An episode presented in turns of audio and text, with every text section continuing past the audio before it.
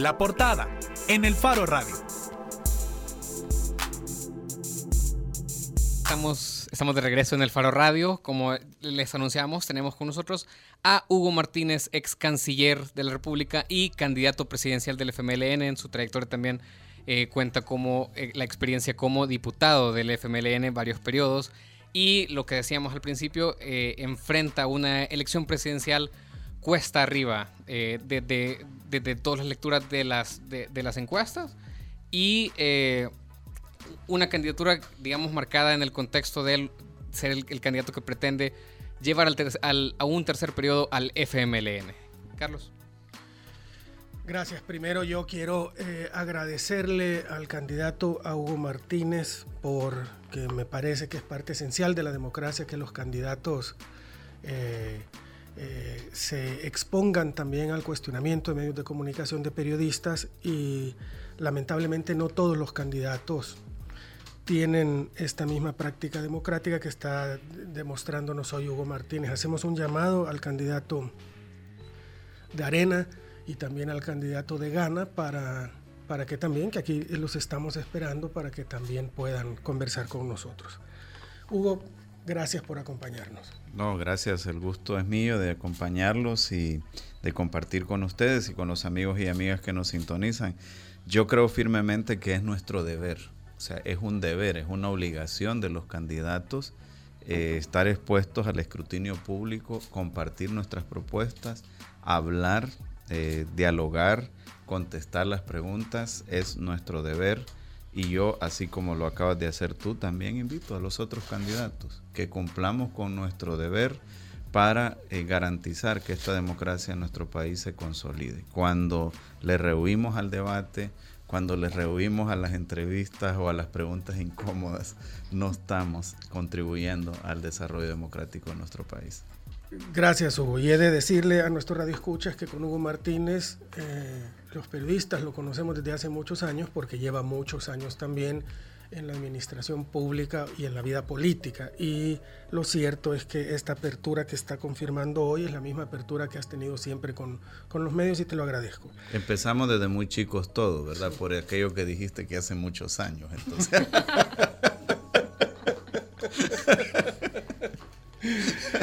Eh, Hugo, tuve eh, la oportunidad de asistir a la presentación de tu plan de gobierno y te escuché decir, entre las muchas cosas que dijiste y que iremos conversando en este programa, pero hubo una que me, con la que me gustaría arrancar. Dijiste, esta es la fórmula eh, mejor preparada para gobernar y con más experiencia. Yo creo, Hugo, que no es difícil probar que esta frase es cierta. Es decir, que de todos los candidatos sos efectivamente el mejor preparado, el que tiene mayor experiencia en la administración pública, ha sido diputado del FMLN, además de tantos años como canciller durante también tu periodo al frente del sistema de integración eh, centroamericano, del SICA. Si damos por hecho que sos el candidato mejor preparado y el que tiene mayor experiencia, ¿cómo te explicas que vas en tercer lugar en las encuestas? Bueno, las encuestas son una fotografía de un momento, ¿verdad? Y esa fotografía ha ido cambiando gradualmente, no al ritmo que quisiéramos, pero va configurándose una nueva situación en la cual eh, tenemos un resultado alrededor de la persona que iba punteando las encuestas al estancamiento o hacia la baja, una persona que ha invertido miles y miles de dólares en la campaña y está estancado y una persona que modestamente pero está creciendo en las encuestas. Entonces ese es el primer elemento que me gustaría tomar en cuenta. El segundo elemento es que las encuestas eh, están teniendo, y no quiero, no quiero cuestionarlas, no quiero invalidarlas por eso, pero tenemos una realidad no solo de El Salvador, sino que global. Desde que todas las encuestas predijeron que no iba a ocurrir el Brexit y ocurrió, desde que todas las encuestas predijeron que no iba a ocurrir el no en Colombia y ocurrió, eh, estamos frente a una situación en la cual se deben revisar los instrumentos, ¿verdad? Hay gente ahora que está hablando más del big data, de las investigaciones mucho más amplias por nuestros gustos, por nuestras preferencias en las redes sociales, etcétera.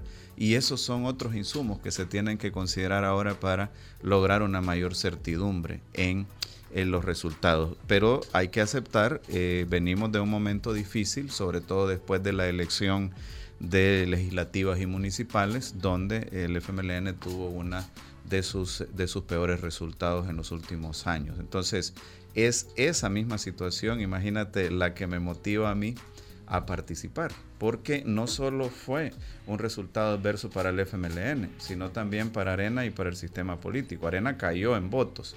Lo que pasa es que eh, en la misma configuración el FMLN cayó más y eso le permitió paradójicamente subir en diputados a Arena.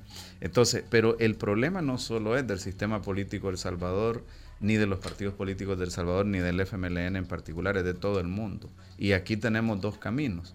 O tratamos de cambiar el sistema político y los partidos políticos desde dentro, o tumbamos el sistema político. Y lo que ha pasado en otras latitudes, cercanas o lejanas, es que cuando la gente estaba cansada, cuando la gente estaba molesta, y decidió tumbar a los partidos y tumbar al sistema político, la medicina fue peor que la enfermedad. Y yo como persona que cree en las instituciones, es que he decidido entrar a este proceso para tratar de cambiar las cosas. Déjame preguntarte algo que a mí me, da muchas vueltas en la cabeza, porque efectivamente es un fenómeno global, digamos que el agotamiento de algunos modelos tradicionales o sistemas políticos tradicionales, el de El Salvador es muy claro, el bipartidismo polarizado, eh, y, los outsiders están eh, comandando la simpatía de un electorado que, el, otro sistema no les demostró mejorar su vida y, se decantan por un outsider. La, fotografía actual en El Salvador demuestra que en este país hay algo similar. Te cito otro elemento, la última encuesta de Fundaungo, según la cual más del 70% de los salvadoreños no quieren ni que el FMLN ni que Arena vuelva al poder. En esas condiciones, todo parece indicar que vos estás pagando la factura del desgaste de tu partido de dos gobiernos. Eh, te lo digo de esta manera. Durante la presentación de tu programa de gobierno había una cantante que cantaba Cambia, todo cambia. Enfrente estaba eh, Medardo González, Norma Guevara, eh, José Luis Merino. ¿Por qué no cambió el partido? ¿Cómo si estás pagando la factura del desgaste de ese partido, ¿por qué no te has tomado el partido? Bueno, porque el objetivo de participar en las primarias no era tomarse el partido, era eh, ser electo para candidato a la presidencia. Hay un segundo momento en el cual se van a hacer elecciones internas y en, en ese momento la militancia debe decidir cuál va a ser su dirección de ahí en adelante. Pero en las, las, eh, las elecciones internas eran para definir el candidato a la presidencia. Claro, esa, esa misma narrativa que tú mencionas, eh, la utilicé, la de la canción, en mi discurso. Y es cierto que tú puedes tener ahí a personas que han estado en diferentes ocasiones en responsabilidades, pero también es cierto que el Frente ha tenido una gran capacidad de adaptación y una gran capacidad de cambio. O sea, cuando el Frente empezó eran organizaciones sociales, después fue una fuerza político-militar, después una fuerza política, etcétera. Pero también es cierto que llegando al gobierno la gente nos reclama deficiencias que hemos tenido, que hemos eh, digamos, debilitado los vínculos con los movimientos sociales, que hemos eh, debilitado la democracia interna del partido. Todo eso la gente nos lo dice. Y yo trato de encarnar esa voz de la gente. Si, si te ves, si te fijas, perdón, en las primarias, ese fue mi eje discursivo y no lo abandono pero tampoco me puedo seguir viendo en una campaña electoral solo el ombligo, solo hablando de las cosas internas del partido, si tenemos una propuesta programática que ofrecerle a nuestra gente que está esperando también qué hacemos en seguridad, qué hacemos en salud, qué hacemos en educación, etcétera, etcétera. Y, vamos a hablar de eso. Sí, ahora antes de pasar quizás a ver las propuestas específicas del plan de gobierno, ya decía usted que eh, reconocía que el FMLN había tenido la peor derrota de su historia en la vida democrática, ¿verdad? Y también hacía... No lo eh, dije de esa manera, pero digamos... Pero dijo la peor derrota. No, bueno, habría que volver otra vez a escuchar el, audio, ¿verdad? Dije uno de los peores resultados en la historia contemporánea. Está bien, vamos a, dejarlo así. Pero también comentaba sobre eh, esos errores o faltas, ¿verdad? Que la ciudadanía le, les demandaba.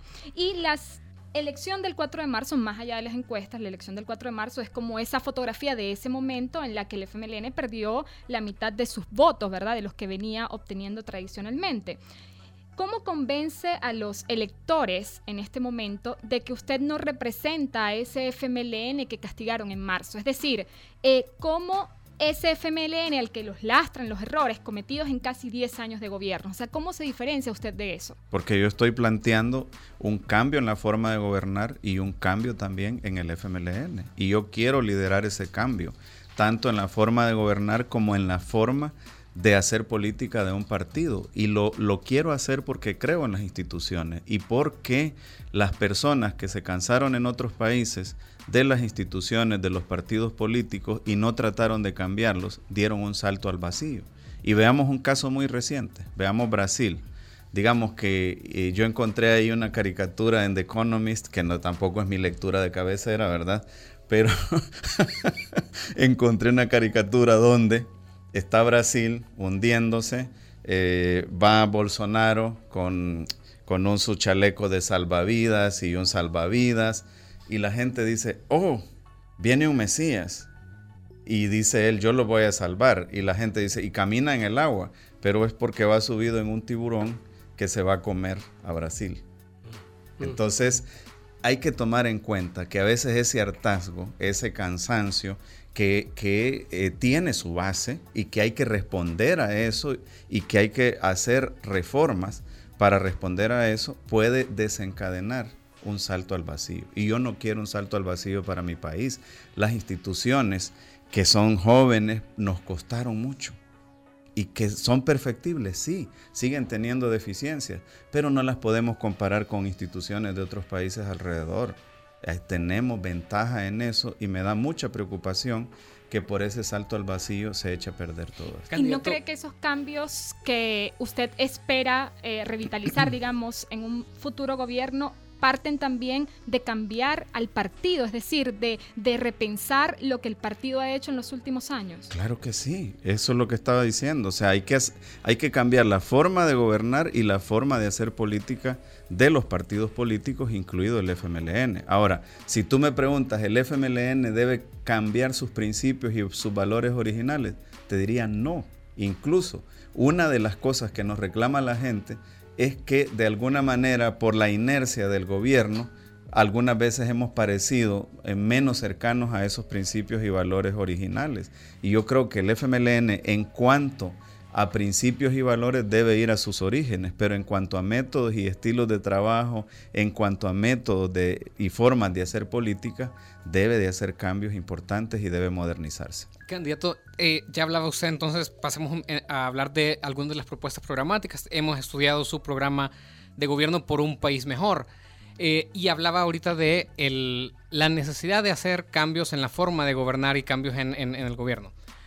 Hay un apartado, por ejemplo, hablando en el eje de seguridad, en el que ustedes proponen una inspectoría especial para el respeto a la juventud. Esto es un reconocimiento a la estigmatización y al abuso policial y militar que ha ocurrido en los territorios, en, sobre todo en los últimos años en la política de seguridad del FMLN. Es una señal de alerta que no debemos de permitir que crezca la estigmatización, que por cierto no solo se da en algunos círculos, en algunos espacios, en algunas personas en el gobierno, se da en nuestra sociedad. Y yo soy una persona que también sufrió estigmatización por el único hecho de ser estudiante universitario. Y yo no puedo permitir entonces que se estigmatice a los jóvenes por el único hecho de ser jóvenes. Los jóvenes la mayoría de los jóvenes de este país no tienen la culpa de lo que está pasando. Son jóvenes honrados que lo que quieren es salir adelante, pero que no tienen suficientes oportunidades. Entonces, por un lado, voy a combatir la estigmatización de los jóvenes, pero por otro lado, les voy a llevar las oportunidades a sus territorios, que ese es el otro problema, ¿no? El desarrollo es concebido y concentrado en San Salvador la gente se viene aquí y yo mismo me vine a San Salvador para continuar mis estudios, pero la gente se queda buscando una esperanza de trabajo y se dan los cinturones eh, de pobreza alrededor de San Salvador, de exclusión, etcétera, mientras que si tú llevas, como lo planteo en la, en la plataforma, la educación, llevas la salud, llevas las oportunidades de inversión, llevas los créditos a los territorios alrededor del concepto de desarrollo y de despliegue territorial del Estado, no solo vas a estar dando esas oportunidades, que es un asunto de justicia para mí, sino que también vas a estar garantizando seguridad porque vas a evitar que eh, grupos criminales tomen control de algunos territorios. Candidato, justamente en el ámbito de seguridad, su plataforma también nos habla de una derrota al crimen y despliegue territorial del Estado.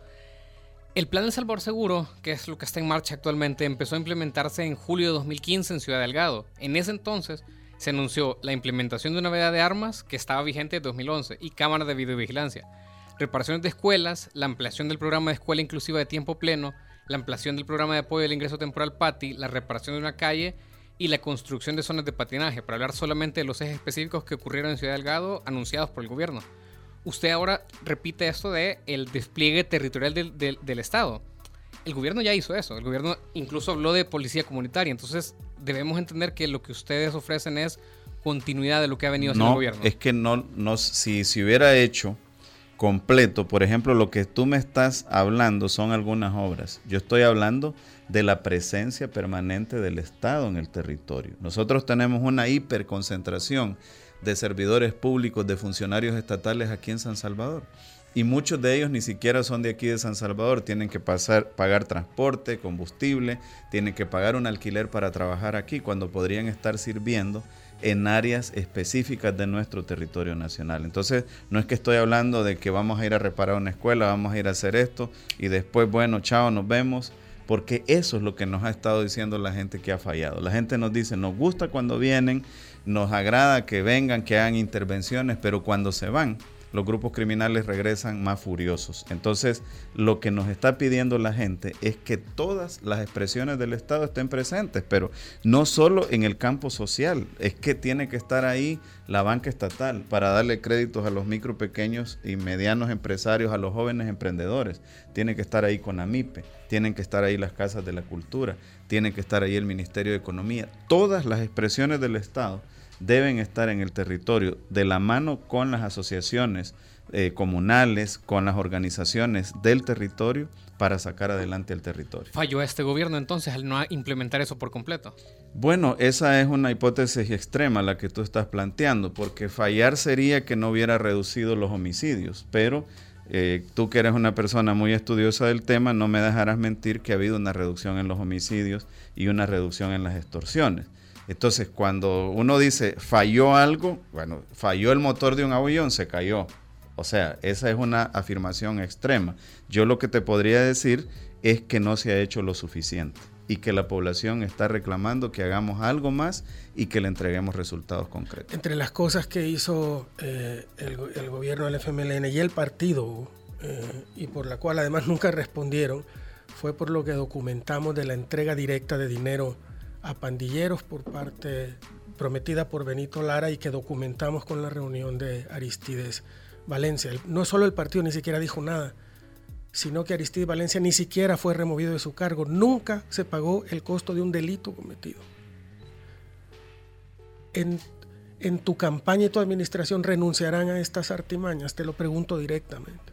Te lo contesto directamente. Nosotros estamos en contra de cualquier movimiento que se haga al margen de la, ley, de la ley. Y no solo estamos en contra, sino que lo condenamos. Yo no tengo, no he estudiado la prueba documental que tú dices, pero bueno, siempre he dicho algo. Si una persona es investigada cumpliendo los dos preceptos constitucionales de presunción, presunción de inocencia y eh, debido proceso y esa persona es encontrada culpable, esa persona le tiene que caer el peso de la ley independientemente de quién sea. Y cada quien debe responder por sus actos. Yo estoy en contra que un partido político, una empresa, un gremio, apañe a una persona y trate de cobijarla con ese, ese manto institucional para defenderla. Cada quien tiene que responder por sus actos y esa es mi regla de oro.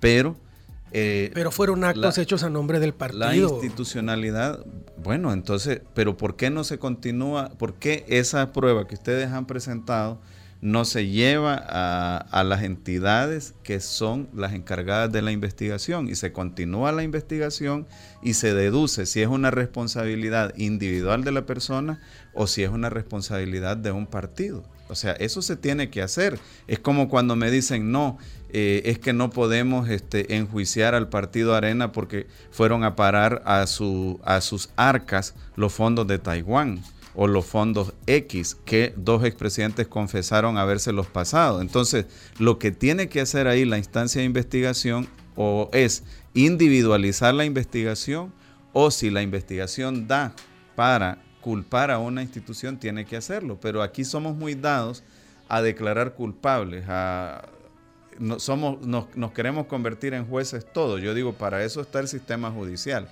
Nosotros lo que tenemos que hacer es aportar las pruebas. Y yo, si se aportan pruebas, si se condena a alguien, yo estoy totalmente en desvincular, de acuerdo en desvincularme y dejar que le caiga el peso de la ley a esa persona. ¿Usted no se enteró que, el, que había personeros del partido, nombre del partido, negociando para la, anterior campaña presidencial? O sea, se reunieron en la Estaba en el sistema de la integración centroamericana para la anterior campaña electoral, entonces no, estuve en la campaña, no estuve incorporado en la campaña no se me permitía como eh, secretario general de un organismo internacional donde están representados los ocho países miembros del sistema, ni participar activamente ni pasivamente en la campaña. Yo no estuve en ninguna reunión, no estuve en ninguna actividad de campaña porque no lo podía hacer. Y fue hasta después de las elecciones que el presidente Sánchez Serén me pide que lo acompañe como ministro de Relaciones Exteriores, que yo comienzo a tener reuniones con eh, personeros del, del, futuro gobierno, es que más del que, actual gobierno. Más, que hacerte corresponsable, que no es eso,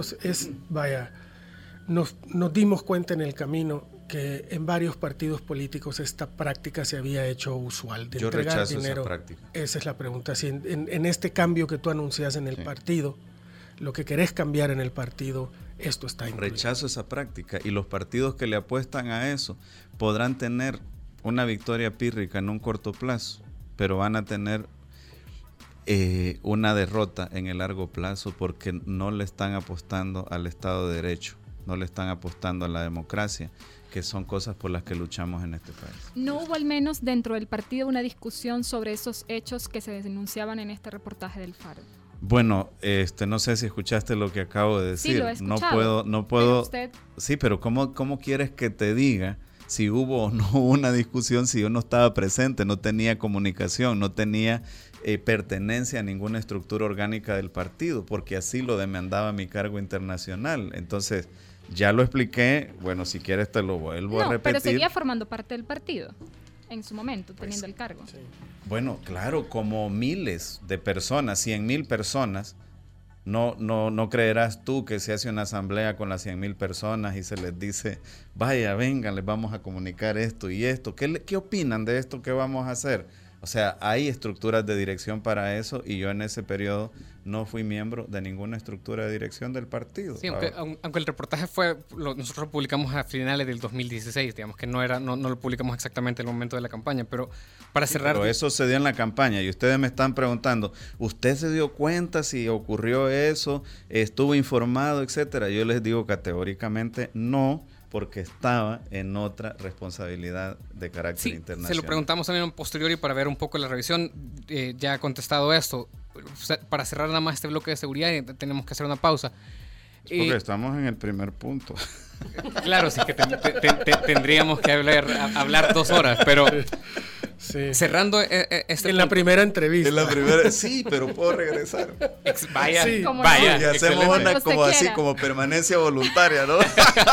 Estimado Radio Escuchas, hemos llegado al primer acuerdo con el Antes eh, de, irnos a la pausa, eh, solamente esto. El, el, enfoque, digamos, del gobierno de... Eh, el enfoque de seguridad del gobierno de Mauricio Funes se fue por esta estrategia, al final no reconocida, digamos, pero de, de, la tregua del diálogo. Sánchez Serén cambia radicalmente eso y se va por un enfoque que él termina llamando y aceptando, aun, dice, aunque algunos crean que esto es una guerra, no hay otra manera. ¿Cuál es, ya nos hablaba de desarrollo territorial, pero usted entendería posibilidades de diálogo como, con, con, pandillas como parte de su enfoque de seguridad? Mira, yo estoy dispuesto a dialogar con los jóvenes de este país, pero tú te pondrías a dialogar con un tipo que tiene 20 asesinatos tras de sus espaldas. ¿Tú te sentirías cómodo? Eh, ¿Le confiarías tu carro para que te lo maneje o tu, o tu moto o tu bicicleta a una persona que tiene 20 asesinatos tras de sus espaldas? Yo no creo que pueda haber un nivel de confianza en eso, pero yo le deposito toda mi confianza a los miles y miles de jóvenes que hay en este país que son víctimas, que son extorsionados, que son amenazados y que muchas veces por falta de oportunidades y por esas extorsiones y esas amenazas se ven involucrados en problemas de crimen. Pero eso es una cosa. Pero aquí hay algunos cabecillas de esos grupos criminales que ya no están tan jóvenes, ¿verdad? Y que han hecho del crimen una industria y que viven de eso y que tienen tras de sus espaldas muchos asesinatos. Entonces, si esa persona te dice, mire, yo quiero dialogar, pero el centro del diálogo es que me reduzcan las penas o que me pongan en libertad, pero si ahí está violando la ley. Hay una ley, hay una sentencia de un juez y esa sentencia del juez se tiene que cumplir a menos que haya el mecanismo del indulto, que ya sabemos cuál es el proceso, pues que incluso puede llegar a la Asamblea Legislativa. Pero a eso me refiero, a que la mayoría de jóvenes de este país sí hay que dialogar con ellos, hay que ofrecerles oportunidades, hay que darles más educación, más empleo, más salud, más deportes, más arte, más cultura. Todo eso yo estoy de acuerdo. Pero lo que no estoy de acuerdo, y creo que la mayoría de la población no está de acuerdo, es que eh, le entreguemos las llaves de nuestra casa o de nuestro carro a alguien que ha asesinado 20, 25 gentes y que vive de eso. Bueno, tenemos eh, 25 mil preguntas más para el candidato eh, Hugo Martínez, pero tenemos que hacer, tenemos un acuerdo. Tenemos un acuerdo. tenemos que hacer una pausa eh, en el Faro Radio y ya regresamos para seguir candidato, eh, hablando con Hugo Martínez. Ya volvemos.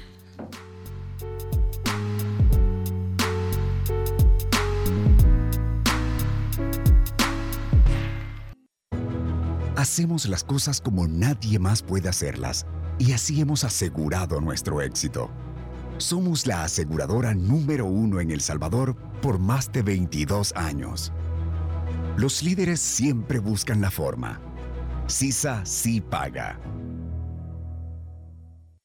¿Eres un micro, pequeño o mediano empresario que quiere venderle al gobierno? Recuerda que tienes negocios seguros porque el 12% de las compras del gobierno son para las MIPYME. Además, es muy fácil hacerlo desde Comprasal. Solo ingresa a comprasal.gov.sb y regístrate en tres fáciles pasos.